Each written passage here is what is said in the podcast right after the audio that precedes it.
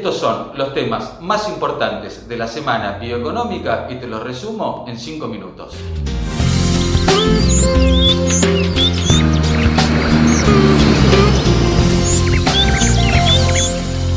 El anuncio que hizo Habana de que comenzará a utilizar el trigo HBO4 tolerante estrés hídrico desarrollado por Bioceres para reducir la huella ambiental de sus productos es una noticia de extrema relevancia para el ámbito agrícola y para la industria de alimentos, pero sobre todo es una confirmación de la importancia cada vez mayor que tienen los temas ambientales y especialmente de huella de carbono en las cadenas agroindustriales.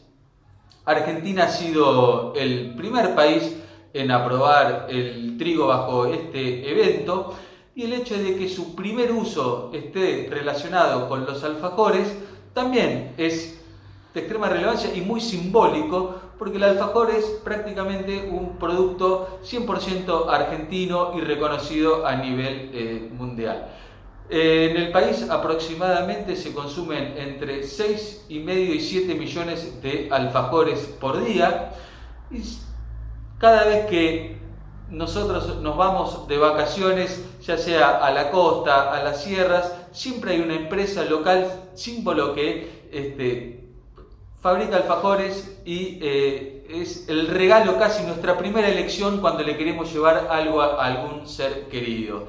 Y el hecho de que haya sido Habana quien haya tomado la posta también es muy simbólico porque justamente es la empresa que quizás más asociamos con los alfajores, pero además porque tiene una participación muy grande en el exterior y fundamentalmente en Brasil, que a su vez es el principal socio comercial de Argentina en la cadena triguera, es el principal exportador de trigo argentino.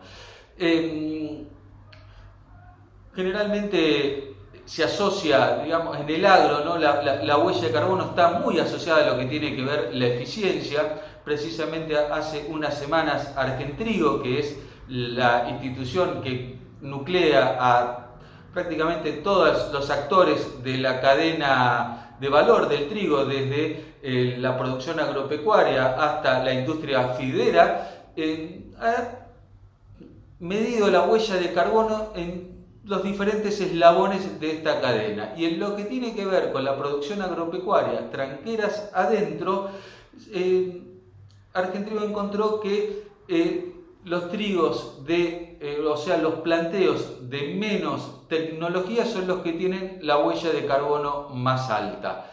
Eh, esto se explica casualmente lo que decíamos, en que eh, la huella de carbono está muy asociada a la productividad. Y justamente el trigo HBO4 lo que hace es mejorar la productividad, porque cuando un, se mide eh, las emisiones de carbono por tonelada producida. Entonces, en, eh, lo que uno invierte en eh, gasoil, muchas veces en distintas labores, esa huella de carbono va a ser mucho menor cuando medimos por tonelada, cuanto mayor es nuestro rinde. Y justamente el trigo HB4 lo que hace es mejorar los rindes.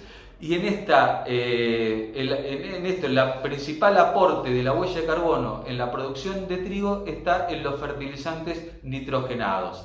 Eh, pero así todo, cuando medimos la alta productividad, termina siendo menor, porque el productor, cuando hace su planificación y mide cuánto eh, urea va a aplicar a su cultivo, lo hace pensando en que va a sacar una determinada cantidad de kilos. Si después no se dan las condiciones climáticas para ello, todo ese fertilizante ha sido aplicado, pero divide por menos toneladas. Y justamente el trigo HBO4 lo que hace es mejorar la producción. De hecho, Bioceres tiene calculado que reducen aproximadamente el 7% las emisiones de carbono. Justamente es una cifra similar a lo que se redujo el año pasado las emisiones de dióxido de carbono globales en todo el planeta por la pandemia. Es decir, que el HBO4 casi que tiene este, la misma implicancia en el agro de lo que tuvo eh, el freno, el parate económico en la actividad económica, ¿no? siempre hablando en términos